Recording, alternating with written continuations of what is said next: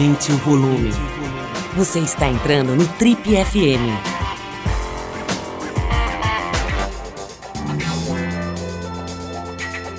Oi, eu sou o Paulo Lima e essa é a versão podcast do Trip FM.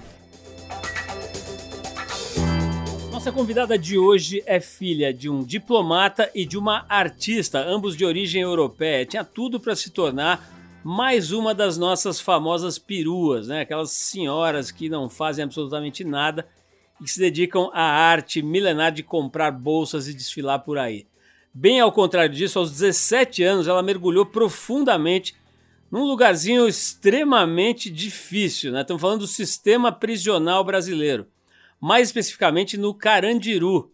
Exatamente isso, a partir dos 17 anos ela começou a fazer um trabalho de arte, de assistência social e de dedicação ao universo dos presídios, né? tanto os masculinos quanto os femininos, mas especialmente os masculinos, que torna essa trajetória da nossa entrevistada de hoje ainda mais especial e única. Ao longo da sua trajetória, ela realizou diversos projetos tentando procurar dentro das cadeias os talentos e as pessoas que estavam lá aprisionadas, né? muito além daquela visão que impera na nossa sociedade de ignorar o universo dos, do, dos detentos, né? Ignorar, fingir que não existe, passar reto e jogar para baixo do tapete. E nessas iniciativas de buscar artistas e talentos que estavam presos, né? Ela descobriu gente como, por exemplo, Luiz Alberto Mendes, que foi colunista da Trip durante 20 anos, né? Publicou, eh, se eu não me engano, cinco ou seis livros, né? Alguns deles best-seller, foi finalista do Prêmio Jabuti, entre outras conquistas, né? E descobriu também ninguém menos do que o Dexter, o Dexter e, e o Afro X, né, que fizeram o 509E, que é uma das, da, das, da, das, das bandas, das duplas mais conhecidas, mais importantes nas raízes do rap nacional. Ela foi também atriz, se arriscou no circo, né, trabalhou, atuou em circo e a, ah, continua atuando fortemente nos setores menos favorecidos da sociedade, agora aos 58 anos, quer dizer, desde os 17 ela está fortemente dando a mão para quem precisa de verdade, né? não só nas cadeias, nos presídios, mas agora, ultimamente, é, ajudando pessoas que estão realmente em situação de vulnerabilidade. Né? Durante a pandemia, ela distribuiu centenas, milhares de cestas básicas é, nas favelas, na periferia aqui de São Paulo, e tem feito um trabalho muito, muito interessante de resgate da autoestima para as mulheres, através da yoga, que ela ensina também, da dança e de outras atividades físicas e mentais. Estamos falando da Sofia Bisiliati, nossa entrevistada de hoje aqui no Trip FM.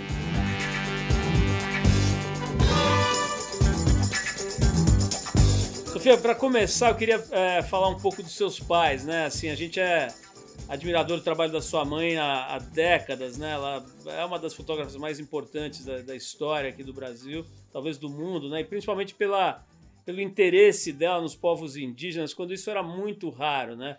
A intelectualidade brasileira olhava pouquíssimo para isso e ela acabou chegando nos povos indígenas e fazendo um registro que até hoje é fundamental para o entendimento da, dos povos indígenas e tal. Mas eu, eu queria, até antes dessa, dessa história toda da sua mãe, né, do, do trabalho dela, de quão, quão marcante é a presença dela na, na, na, cultura brasileira, é falar um pouco sobre a, sobre a, a, a sua origem, né, a sua família de origem, você estava me contando que seu pai era francês, né? Sua mãe nasceu na Inglaterra. Você é filha de expatriados, digamos, né? Como é que é?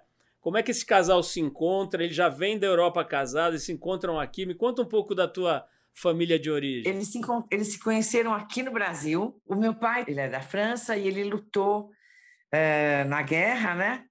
Só que ele lutou de um lado que não era o melhor lado para ele. E ele foi preso, condenado à morte, assim, só que ele não, ele não, ele era menor de idade. Ele foi preso com mais quatro meninos eh, novos, 17, 16. Ele tinha 16, eu acho. E ele resolveu fazer as loucuras de adolescente, né? E aí ele foi preso e acabou fugindo várias vezes. É, foi libertado pelo De Gaulle, mas acabou fugindo da França, foi para a Argentina e aí acabou no Brasil.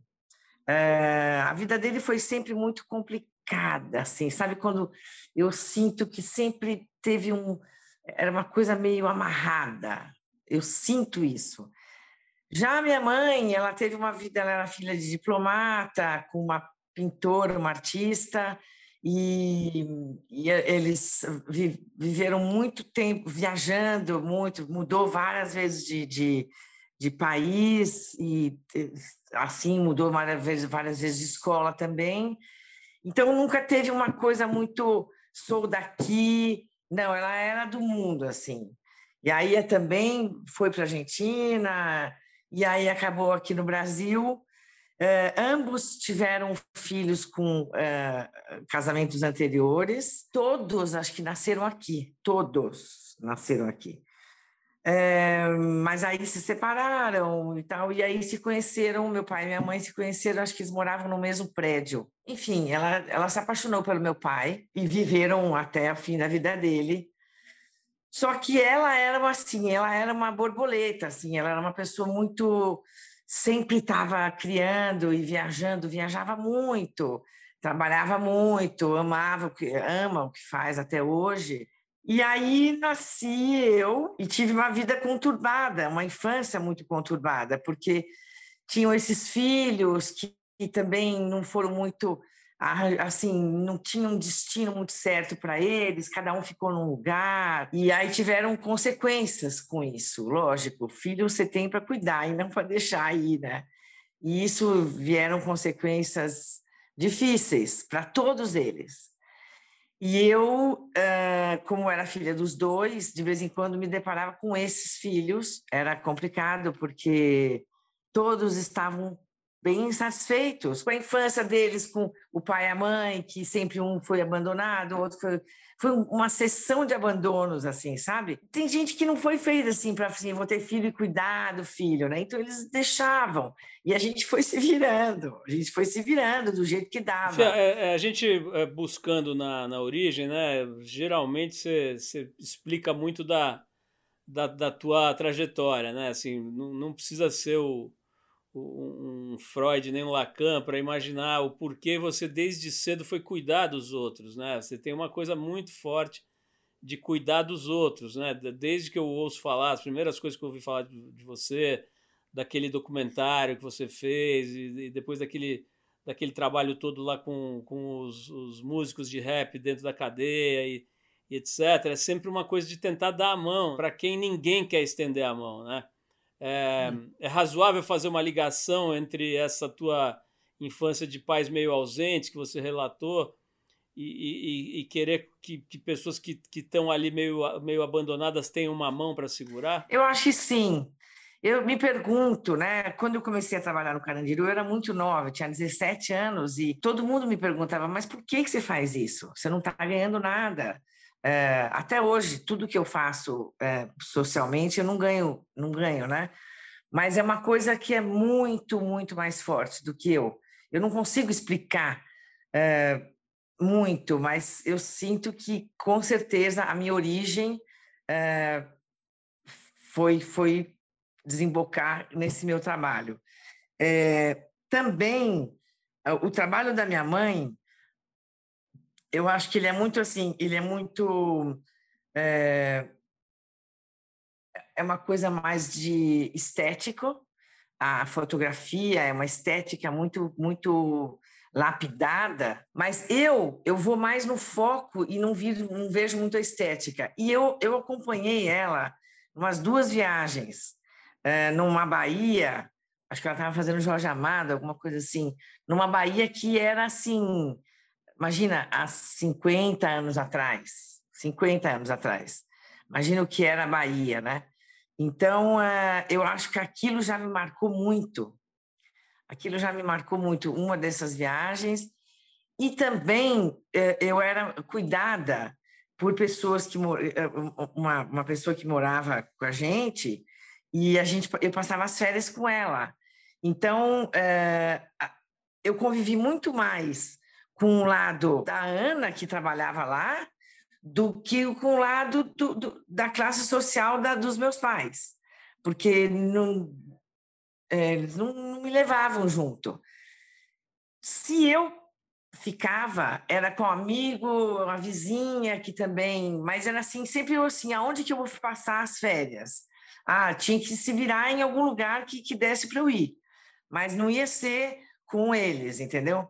Então, sim, eu, é, eu acho que eu tenho isso muito latente, de cuidar, de dar, dar a mão para. Eu acho que meus irmãos me, me, eles me acusavam tanto que eu queria justificar que eu, eu não tinha culpa disso. Eu não tinha culpa de ter meu pai e minha mãe presentes, que nem era tão presente, é, mas eu queria mostrar que a culpa não era minha. É, só que eles me culpavam, né? Lógico, porque era eu que estava mais, era mais frágil. Então eu queria mostrar que não, é, imagina, eu quero ajudar as pessoas. A sua biografia é um negócio muito, muito atípico, né? Assim, falar que você. Eu, eu, a maioria das pessoas que está nos ouvindo talvez não, né, só conheça o Carandiru pelo filme, né? Por aquela coisa meio, vamos dizer assim, ficcional, né? Baseada em realidade, mas ficcional, os atores e, e tudo mais. Né? Eu estudei direito na, na, na, década de 80, de 70, final de 70, década de 80. Então eu tinha acesso, eu tinha os estudantes poder, podiam ir ao presídio, né, em algumas ocasiões, peças de apresentações de teatro e, e situações desse tipo, e, e também como voluntários no, no sistema na, na, história jurídica e tal. Então eu volta e meia me me apresentava lá e ia até o presídio e, e conhecia um pouco, né? Poucas visitas e tal, mas só de você entrar no Carandiru já era uma, uma, uma coisa que, enfim, a maioria das pessoas não, não experimentou, né? Era um lugar, assim, vamos dizer, único, né? Para dizer o é. mínimo. É, agora, uma menina de 17 anos entrar lá para atuar, eu, eu, eu arrisco dizer que foi a única na história, né? Porque isso não acontecia, simplesmente não acontecia. Me conta um pouquinho dessa, dessa tua história, nessa altura da sua vida, como é que você foi parar dentro dessa cadeia gigantesca, né, que era um dos lugares mais difíceis e, e, e perigosos e agressivos do país. Eu né? era atriz na época e eu, eu, eu ensaiava em Santana, ia de metrô, e então eu parava na estação Carandiru e ficava encantada com aquilo, falei, nossa, eu vou, eu vou, eu vou trabalhar lá dentro, de alguma maneira eu vou. E a única ferramenta que eu tinha era eu ser atriz. Então eu comecei a ligar para várias pessoas. É, isso é uma coisa que quando eu quero eu vou atrás mesmo. E aí acabei falando com o Sérgio Mamberti, que era ligado a alguma coisa da Secretaria da Cultura, e ele me falou da FUNAP, fui na FUNAP e tava, estava se montando um grupo de, de, de atores que iriam dar aula de, de teatro no, no, no, em presídios. Na época não era o Carandiru, era em Tremembé, é, e eram, era só os sábados. E foi mais ou menos oito meses, nove meses. Aí se dissolveu, e aí eu, eu falei, não, não vou parar aí que eu comecei a ser voluntária mesmo, porque daí, como eu não queria parar, e eu não tinha mais vínculo com, com a FUNAP, com nada, eu tinha conseguido a transferência para o Carandiru, porque até duas horas e meia, era puxado. Ia sábado, voltava sábado mesmo. Aí eu consegui a transferência e comecei a entrar no Carandiru, assim, tipo, entrando meio que clandestina, mas mais ou menos, mas vamos fazer a mesma coisa que eu fazia lá. Bom, e aí foi, eu montei um outro grupo de, de com teatro. Enfim, eu consegui mais um tempinho é, que eu tivesse um, uma equipe junto, tudo. Essa, essas equipes foram se dissolvendo também, e eu falei, não, eu vou continuar. E aí, então, eu continuei sozinha, e, e agora aí já não era mais teatro. Teatro foi por quatro, quatro, cinco anos, chamava Teatro no Presídio. E aí depois eu, eu montei o Talentos Aprisionados, que é quando eu andava por lá e descobria talentos em diversas áreas, né? É, na música, na literatura, com o Luiz, é, na, nos desenhos, na pintura, eu fiz um desfile de moda com os travestis, o Sommer foi o estilista. Enfim, eu aprontei daquele carandiru, eu fiz de muita coisa. E eu queria trazer o melhor, né? Então, como eu tinha condições, eu conhecia gente é, com poder aquisitivo bom. Eu convenci essas pessoas a falar assim: olha, vamos lá, tem que reformar as escolas, são nove escolas, está caindo esgoto em cima. Enfim, eu consegui material para reformar todas as escolas. É... E, na verdade, isso era um pretexto para eu continuar rodando e descobrindo coisas. Então, tudo, eu sempre acho um pretexto para estar nesse ambiente que todo mundo acha que é hostil e a escória da escória, né? Eu, eu me sentia muito bem. E, e foi assim. E aí eu descobri o, o 509, porque eu fiz um festival de música com o Theo Werneck, convidei o Theo para ir, e aí falei, bom, espalhei nos nove pavilhões, festival de música e tal, e aí vieram todos os tipos de música, né? Desde rap, é, sertanejo, funk, é, nossa, de tudo, rock, tudo. E no meio deles tinha essa dupla que eu logo vi, falei, aí tem talento, né? E falei com eles, e nada bobos, né? Daqui uma semana eles já colaram em mim e falaram: Ó, oh, vem conhecer nosso trampo e tal. E aí foi uma história que tá toda aí retratada, mas eles fizeram, foi, foi muito incrível, porque isso ninguém conseguiu mesmo, né? Um, juiz que conseguiu, que dava autorização para a gente sair fazer show, sendo que eles estavam no, no fechado, no, no, né, no, no, não no semiaberto. Então, essa é uma coisa que é inédita mesmo e acho que nunca mais vai ter, porque, imagina, loucura, né? Mas fu funcionou. A gente conhece bastante os relatos de outro, outra pessoa que transitou muito por lá, né? Também como, vamos dizer assim, uma espécie de voluntário ali de, de, de, de ações positivas, que é o Drauzio Varela, né? O livro dele acabou virando filme e tudo mais e até hoje, né, essas séries Carcereiros, isso, essa relação é bastante conhecida, né? Agora tem um pequeno detalhe aí na história, que é o fato de você ser mulher, né? E, e, hum. na, e na, época uma mulher muito jovem, né? Uma menina, uma moça ali, 18, 19, 20 anos. Assim, eu, eu me lembro de ver nas visitas, né? Não é que também eu fui mil vezes lá, deve ter ido umas cinco, seis vezes lá. Mas assim, são marcantes esses momentos, né? Para quem nunca viu esse ambiente, é muito marcante. Né? mesmo nas visitas, por exemplo, os caras não podiam olhar para as mulheres, né? Uhum. Você não pode olhar, você tem que manter a cabeça meio baixa. Passa uma mulher lá, mãe, irmã, ou sei lá quem do, do outro, você não pode olhar. Tem todo um, um regulamento né, tácito ali, combinado, que não pode ser, ser é, é, é, desrespeitado nem um milímetro, né? Rompido nem um milímetro. De repente tem uma moça lá andando para lá e para cá, tal. Como é que era isso? Assim, você, você tinha se sentia totalmente protegida pela própria ordenamento dos presos. Fala um pouquinho desse aspecto do, do, do machismo ali, do ambiente masculino. Eu saquei, eu falei, nossa, eu preciso de um jaleco. Era maravilhoso. Então eu usava um jalecão daqui, daqui até a canela e eu me sentia como se fosse um escudo. Mas, primeiro, que eu não era mulher de preso, né? Então, é, eles tinham muito respeito, porque eles sabiam que se eles faltassem com respeito comigo, eu não voltaria mais, né? Isso é a primeira coisa. Então, se, se para que, que eu vou desrespeitar? Por, primeiro que todo mundo vai ficar sabendo, né? Porque isso é uma, é uma coisa que é, um, é, um, é, um, é uma fagulha, é uma, é uma. Qualquer coisa se sabe, né? Então é, eles têm muito receio do que, do que das consequências do que se faz, né? É, mas eu me sentia muito segura. Eu nunca é, tive o desrespeito deles. não, nunca, nunca mesmo.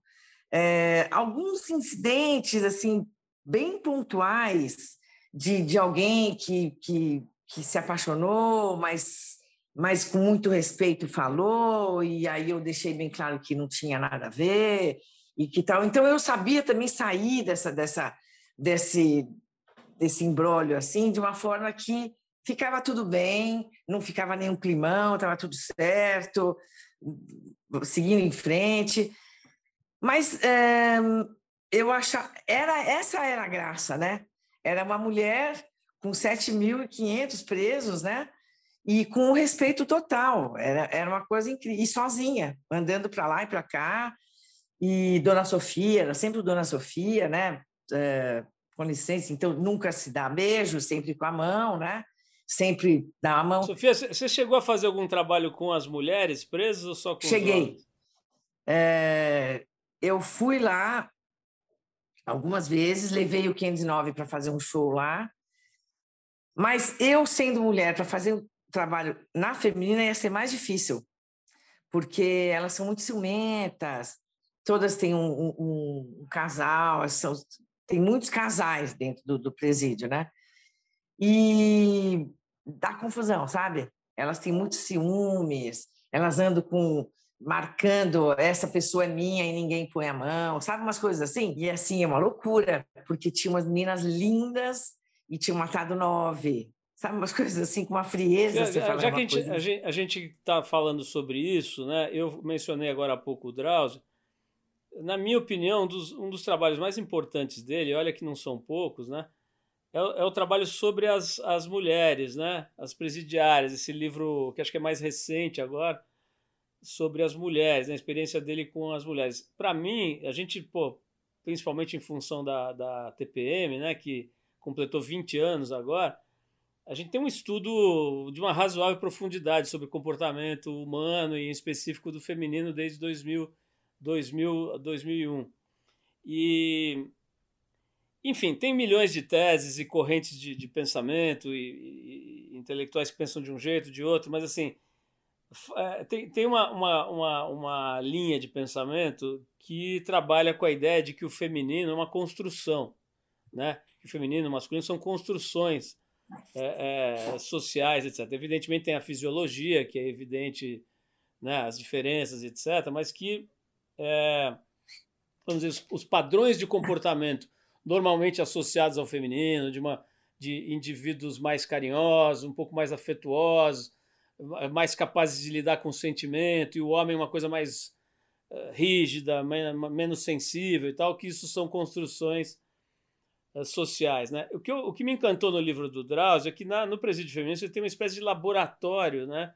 onde você isola indivíduos de um determinado gênero e elas convivem entre elas ali, ou eles convivem entre eles apenas, né? com raros momentos de interação com com o sexo oposto, né? O Luiz falava muito Sim. disso, né? O quanto era difícil, Sim. quanto era difícil viver sem ver mulher. E aliás ele não fala nem só de mulher, ele fala sem ver crianças, sem ver, né, é, é, o diferente e tal. É, eu queria te perguntar sobre isso, né? Tendo tido essa experiência tão intensa com o presídio masculino e também uma experiência com o presídio feminino, Existe uma diferença fundamental entre o, o, o, o ser humano do, do, do, gênero masculino e feminino? Você acha que são bichos diferentes por natureza ou não? Acho que sim. Ah, agora, a sensação que eu tive das mulheres presas, primeiro que a condição delas é muito pior, porque aí existe um machismo absurdo, porque quando o homem é preso, é, forma fila de mulheres para visitá-lo. E quando a mulher é presa, ela é totalmente abandonada. Por isso que elas se ligam tanto é, lá dentro, porque elas, elas se veem totalmente sozinhas. E aí, ali, elas começam a fazer uma outra vida entre elas lá dentro. É, eu acho que a mulher, por ser mãe, né, por, por ter gerar um filho, por cuidar do filho. Muitas têm filho lá dentro e tem que deixar o filho. Isso é muito duro, isso é muito doído, isso é muito doído mesmo. Acho que com seis meses ela tem que deixar o filho. Uh, acho que não tem coisa mais doída do que isso, né? Eu acho que a mulher ela é mais maternal mesmo, né? É, é mãe. Hoje em dia está mudando bastante. Os, os homens eles estão se colocando na posição de cuidar também do, do filho, da casa, mas ainda falta muito. Nas favelas, por exemplo, ainda demora, ainda tem muita distância. A mulher é que cuida, a mulher é que, que, que, que, cuida dos filhos, a mulher que cuida da casa, a mulher que cuida. É, é a mulher. É... O homem é um cara mais folgado, é um cara mais abusado, é um cara mais. É... que acha que que a mulher tem que fazer mesmo, entendeu? Existe esse ainda, mas isso está mudando, isso vai mudar, demora muitos anos para chegar na favela, eu acho, o que está acontecendo já na classe social um pouco mais alta, dos homens, a mulher vai trabalhar e o homem que cuida da, da casa. Isso acontece já, mas ainda é pouco. Né? Você né? já falou, assim, en passant, né, sobre a, a história do 509E, mas é uma história muito, muito forte. Né? A gente teve aqui recentemente um papo com o Dexter, né, que está num momento muito legal da carreira dele, ali, muito reconhecido, e agora trabalhando com sambistas importantes e saindo um pouco da, do, do, cercado do rap e, e, e, visitando outros planetas aí, atuando como atuando na, na, na, televisão, né, em séries importantes aí como ator, enfim. Mas a, a história do, do 509E nasce muito da sua mão ali, né? Quer dizer, a história de você contou ali ah, já um pouquinho, né? A partir de uma espécie de, de, de de concurso de, de música e tal que você promoveu lá na, no presídio, né? Aparece essa dupla ali. Me conta um pouquinho, quer dizer, para quem não sabe, né? Para quem não teve a privilégio de assistir aquele documentário, aquele filme que mostra as imagens, né, da, do, dos caras saindo da cadeia para dar shows para milhares de pessoas, depois voltando para a cadeia. Enfim, conta um Sim. pouquinho esse momento da sua vida e como é que você interage com esses dois caras e, e conta um pouquinho para a gente mais detalhes desse momento aí, para quem não sabe. Um dia eu subindo no, no, no, pavilhão 7, que é onde eles moravam, é, no quinto andar, e aí eles me. Eu entrei na cela deles, aí fui falar com os meninos, falei: olha, eu conheci esse final de semana um dono de uma gravadora. É, interessa para vocês? Aí eles ficaram meio assim. Eu falei: olha, é o seguinte, eu, porque eu já sou papo reto, né? Não fico, não fico cheio de dedo. É o seguinte, não vou ganhar nada com isso. Quer, quer. Não quer também, não vou. E fui embora. Virei as costas e tchau. Eu simplesmente queria fazer a ponte como sempre fiz. Aí, acho que ele conversou com todo mundo, todo mundo falou, é, o trampo é seu, né? Então, você que tem que decidir. Eu falei, não, então vamos lá. Aí ele chegou em mim e falou, vamos lá, não, eu quero conhecer sim. Bom, eles conversaram, e dali surgiu a história com a gravadora, porque eu acho que nesse caso tinha que ter uma gravadora, porque a gravadora deu todo o suporte, todo o suporte, né? Então eles iam para estúdios, é, cada música era feita num estúdio, é, aí começou entrevistas e tal, enfim, aí começou, continuou, e aí eu virei a empresária, porque quem é que poderia fazer esse corre, né? De levar e buscar e, e de pedir autorização. Só eu que estava envolvida, né? Quem é que autorizou? Quem que foi atrás? Então não tinha outro jeito de ser outra pessoa. Foi muito louco. Foram meses, parece que foram anos, porque não, eu não tinha, não dormia praticamente, porque os shows eram sempre de madrugada. Seis da manhã eles tinham que estar lá para assinar e eles não queriam mais ficar lá, então a gente tinha que voltar, pedir um, fazer um pedido e sair de novo. E era essa loucura de entra, sai do presídio e vai para a favela e vai para o show. Era uma loucura, uma loucura, uma loucura. Era uma loucura. Eu, eh, eu perdi a minha vida, assim, a minha vida parou em função do 509E aquela, aquela época. Vamos falar de uma outra pessoa que você também é, de uma certa forma descobriu e, e, estendeu a mão, né? Que é um grande conhecido aqui da nós, dos nossos ouvintes, Luiz Mendes, né? Que foi colunista da Trip por acho que alguma coisa perto de 20 anos ou 18 anos, alguma coisa parecida, sendo que os primeiros anos foi preso, né? A gente foi atrás do, do, do Luiz dentro da cadeia, a partir do livro que foi publicado, né, o primeiro livro dele, Memórias de um Sobrevivente, que me foi mostrado, veja você, pelo Marcelo Loureiro, que hoje está apoiando seus projetos e tal. Foi ele que me mostrou esse livro, estava na mão dele lendo loucamente o livro, eu fui querer saber o que, que era, ele me mostrou, então eu falei, pô, esse cara escreve tão bem está preso, né? Talvez ele tenha um olhar que as pessoas daqui de fora possam né, se beneficiar através do olhar dele para o mundo e tudo. E enfim, mas antes dessa, desse livro existir, de eu poder pegar o livro, entender e lá convidá-lo para ser colunista, isso virar uma história longa, né? Até até a morte dele agora, recente, né, coisa de dois uhum. anos, a gente manteve esse vínculo. É, teve várias pessoas, inclusive você, que descobriram né, o talento desse cara lá dentro, trancafiado. Ele foi preso, salvo engano, com 18 anos, né? Então, assim, ele passou praticamente a vida inteira preso, ou boa parte da vida. Conta um pouquinho da tua relação com o Luiz Mendes. Para eu, eu ter esse acesso às escolas e saber o que precisava de material e de tarará, foi o Luiz que me passou. É, foi a minha primeira relação com o Luiz foi em relação à reforma das escolas.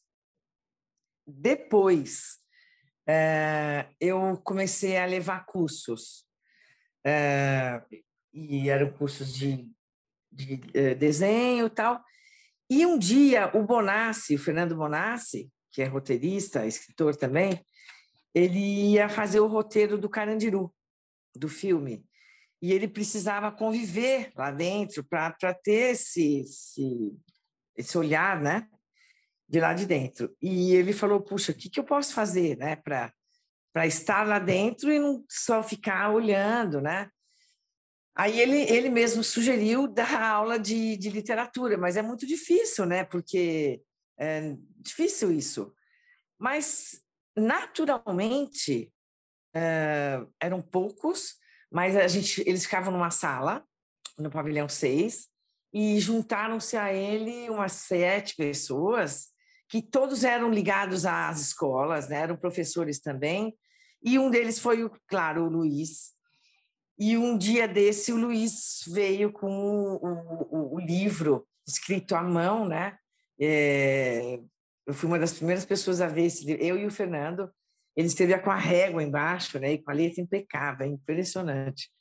E o Luiz, eu acho que ele passou pela FEBEM, e da FEBEM ele já emendou para o Carandiru, ele foi terrível, né? O Luiz aprontou todas, né? E ele era uma pessoa muito peculiar, porque ele tinha uma revolta muito grande dentro dele, ele era uma pessoa muito.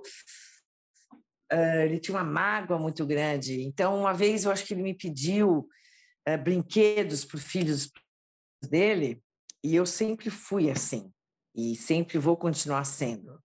Eu nunca abro exceção para uma pessoa. Se eu abrir para essa pessoa, eu vou me. Eu, eu, primeiro que eu acho injusto, e depois que eu vou me ferrar. Uh, porque vão saber que eu abri para ele, aí, enfim.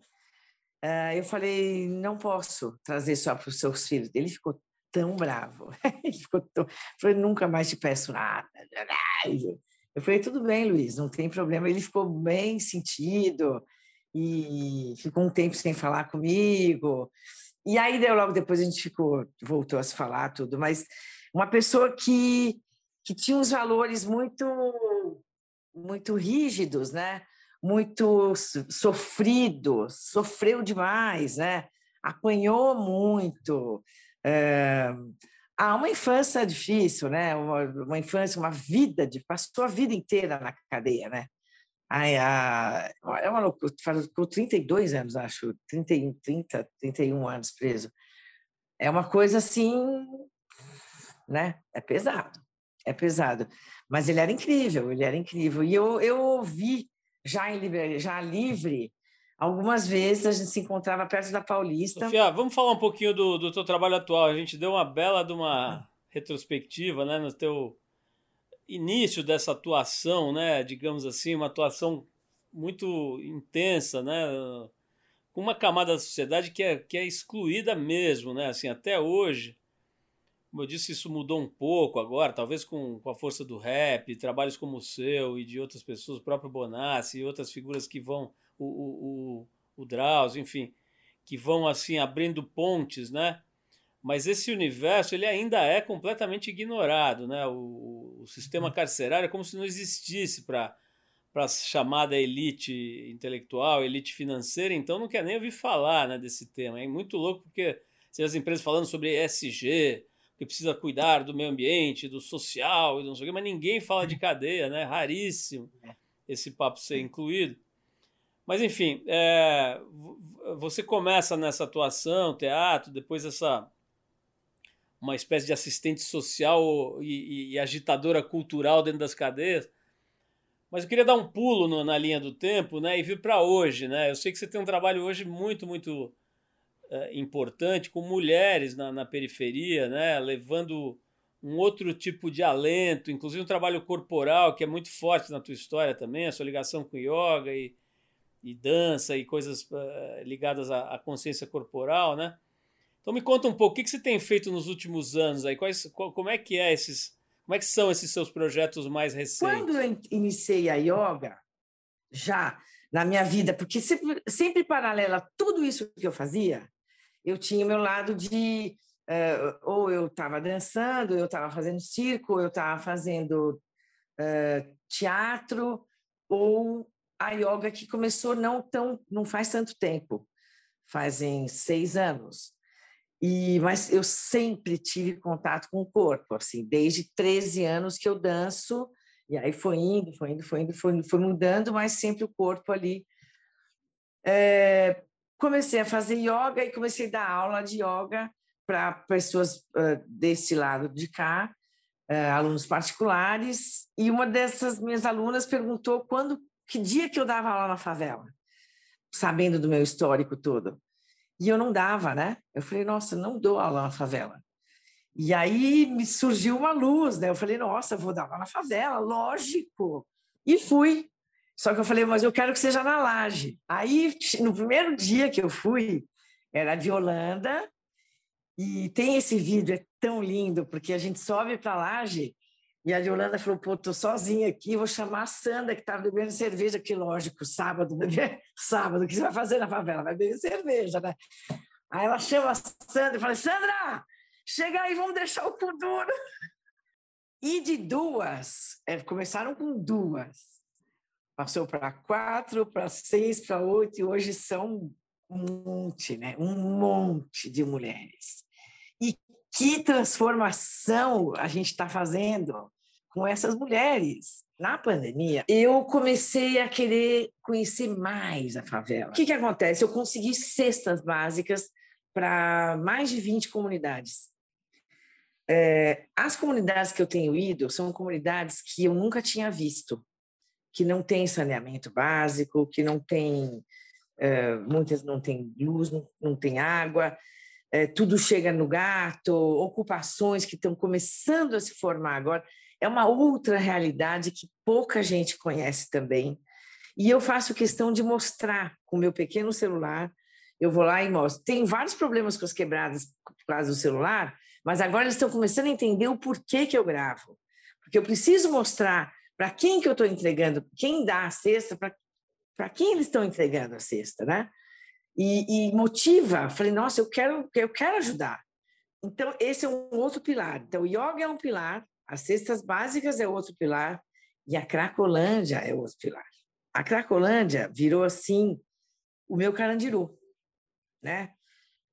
Só que eu tenho um dom, assim, eu e a equipe azul, que é a equipe que são alunos que, da, da, da yoga, do, da Sabine, do Capão Redondo, que abraçaram essa história do, da, da, Cracolândia e a gente vai toda sexta, sábado e domingo entregar lanches para o pessoal da Cracolândia. Só que todos nós somos cinco, seis pessoas. A gente tem uma. Como é que eu posso te dizer? A gente tem uma facilidade de entrar na Cracolândia como se fosse um, um Ibirapuera. É uma nuvem branca de tanto crack e você vai entrando e, conhece, e olhando no olho de cada um, entendeu? Você pega, você quer pão, é doação? Porque geralmente eles estão vendendo. Imagina quem que vai lá doar um pão? Porque é tudo venda, né? Tudo, até uma tampinha aqui, ó, até isso vende. E é uma maneira de eu estar perto deles. E, e é, é muito importante para mim isso. Você relatando isso, né? Todas essas ações, inclusive principalmente essa da Cracolândia, né? São lugares onde as pessoas ricas não querem estar, né? Elas querem, inclusive, não querem ver, não querem saber que existe. A hora que você olha para performance das empresas, dos grandes grupos, né, dos grandes das listas Forbes aí da vida, né? Você vê gente que poderia estar tá transformando de verdade mesmo, né? Quer dizer, não uhum. com papinho de SG, com conversinha de, de palestra, né? Com como dizem agora com os machos palestrinhas, né? Ficar falando assim, por que, que você é tão sozinha? Assim, por que, que você é tão exceção, né? Por que será? Assim? Será que a nossa a nossa elite, você é filha de, de intelectuais, de pessoas né, com uma origem muito bacana, poderia ter tido uma outra trajetória mais parecida com os seus pares, né? De estar tá lá nesse momento ali na reunião do museu tal, no almoço do museu, não sei das quantas, né? Uhum. E, uhum. por que que você tá, é tão exceção? Eu assim? não sei, mas eu acho, eu não sabia disso. Eu não sabia disso. Quando eu comecei a trabalhar em presídio, depois de um ano que eu já estava trabalhando, eu vinha saber que meu pai tinha sido preso. Ele foi preso durante oito anos, mas num presídio na França, não era um carandiru. Ele foi preso, preso de verdade, assim, preso de guerra. Ele foi, ele foi, ele fez cagada. Ele fez uma grande cagada e ele passou por e ele não conseguia falar muito sobre isso tava, ficava meio aqui. Mas quando ele viu o meu trabalho, ele deu uma. Ele soltou e falou, contou coisas. Ele andava com uma bola de ferro no pé. Enfim, eu acho, eu não sei se isso tem a ver, eu não sei se a, a, a, a, a população que a minha mãe fotografava, minha mãe sempre lidou muito, muito bem também com, com ela nunca teve essa história de que eu sou eu sou rica ou eu sou classe média ou eu sou não sei o quê. Ela nunca teve isso. Então eu acho que a, a minha criação é muito importante para isso, para tratar todo mundo igual, primeiro. É, isso eu acho fundamental. Você tratar o, o faxineiro melhor do que você tratar o presidente, né? Porque o faxineiro está limpando aonde o presidente vai, vai vai comer, né? E que ninguém gosta de estar num lugar sujo, né? E graças ao faxineiro é que a gente tem uma coisa limpa, daquele caso de uma empresa, né? Então, eu sempre tive esse respeito absurdo com todo mundo que, que seja de todas as classes. A minha mãe, ela, ela é filha de diplomata. Então ela, ela, mas ela não gostava muito de visitar o pai dela e ela usava havaiana. Então ela tem uma rebeldia, uma rebeldia interna também de, de não aceitar ser filha de diplomata. Eu também difícil, agora não mais, mas quando eu era mais nova, eu não aceitava ter nascido onde eu nasci. Eu tinha culpa. Hoje em dia, não mais. Hoje em dia, a gente não pode negar que a gente é do outro lado e pronto. Mas eu também não posso obrigar a, a pessoa que não quer saber de, de ver isso. Eh, não, não cabe a mim. Não cabe a mim. O que eu posso fazer é o que eu estou fazendo, é mostrar que existe um lado que, infeliz... e, e quer, quer ou não, na Cracolândia, qualquer um pode cair. Qualquer... Isso eu acho que eu tenho para mim porque ninguém está livre de um vício, ninguém está livre de uma depressão, porque muita gente está lá por depressão, porque por separou, se separou da família, se viu sozinho, abandonado, caiu para a rua, caiu para o crack, já era, já é. Isso acontece muito.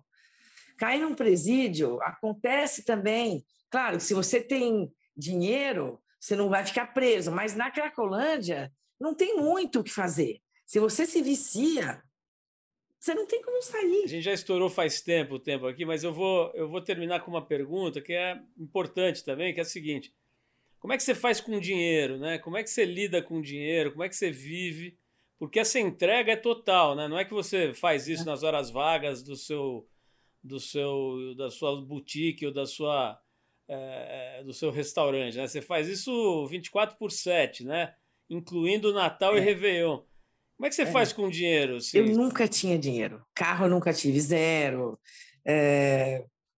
Mas mesmo assim, eu, eu ia tocando. Quando eu me for, é, comecei a dar aula de yoga, foi aí que eu comecei a ganhar um pouco mais de dinheiro. Eu não ganho, eu não ganho muito dinheiro. Eu ganho o suficiente para viver e, e, e não gasto com quase nada, porque eu nem tenho tempo de gastar. Então, é, as minhas manhãs são dedicadas aos, aos alunos particulares, que começa das seis da manhã e vai até umas onze. Das onze em diante, eu, eu já vou para as favelas fazer tudo que eu faço. E alguns dias à noite eu dou aula e, e, e, e também vou para a rua. Sofia, olha, eu, como diria o, o Dexter, sem palavras, mano. Eu tô aqui assim, completamente encantado, né, com essa tua entrega, como eu falei várias vezes, né? Realmente é uma coisa rara de se ver. É, nesse nível é muito raro, né? E com essa coragem, com essa é, abnegação mesmo, né? Com essa vontade de ir. Eu me lembro de um vídeo seu, não é coisa muito antiga, coisa de uns dois anos atrás, vi um vídeo seu de levando uns cobertores, né? Aqueles cobertores de um negócio uhum. meio, parece um cobertor, uma coisa meio de uma massa de feltro, assim. Aqueles cobertores mais baratos, mas. Que... Sabe como chama? Como é que chama aquilo? Tony Ramos! Mas enfim, eu estava falando de um vídeo que eu vi de você indo entregar uns cobertores e, e, o jeito como você se relaciona, né, com as pessoas, né, que não é não é aquela coisa do white savior, né, que chega lá, é, né, o super-homem, a super-mulher, que chega lá com os Tony Ramos e tal. É alguém que, que chega abraçando e olhando no olho e, e, e literalmente assim é, entrando na casa das pessoas, entrando no coração das pessoas, um negócio bem louco, é. assim, é muito especial. É. E né, tomara que isso sensibilize. Aliás, é uma das intenções nossas aqui com essa conversa, é que isso sensibilize mais gente, né? Mais gente que esteja aí é, tentando se ajudar, né? Porque tem uma coisa muito evidente no, na sua conversa, né, Sofia? O quanto isso faz bem para você, né? Acho que seja, che, chega até a ser egoísta, né? Porque isso faz tão bem para você, né? É. Que eu acho que você não larga, né? Você falou, você não tem como largar isso, né? Porque isso é muito vital, né? É muito vital para você. Então, deve ter um monte de gente vendo a gente falando assim, pô, tô precisando me fazer esse bem, né? Tô precisando ficar inteiro. Acho que esse é um bom jeito de é. ficar inteiro, né? Porque quem olha para você e conversa com você vê uma pessoa inteira. E vou te falar, isso não tá fácil, né? As pessoas ficarem inteiras atualmente é um negócio meio difícil de acontecer. Então, parabéns aí mais uma vez, né? É, obrigado Muito pelo obrigada, teu trabalho. Viu? Muito obrigada mesmo. Você ouviu mais uma edição do Trip FM, uma produção da Trip no ar há mais de 37 anos. Direção e apresentação, Paulo Lima. Produção, roteiro e edição, Adriano Conter. Se você quiser ouvir outras entrevistas das edições anteriores do programa, é só acessar o tripfm.com.br. Ou também pode procurar a gente na plataforma digital onde você costuma ouvir seus podcasts preferidos. A gente está em todas, Deezer, Spotify e outras. Semana que vem a gente volta com mais uma conversa boa aqui no Trip FM. Abração e até lá!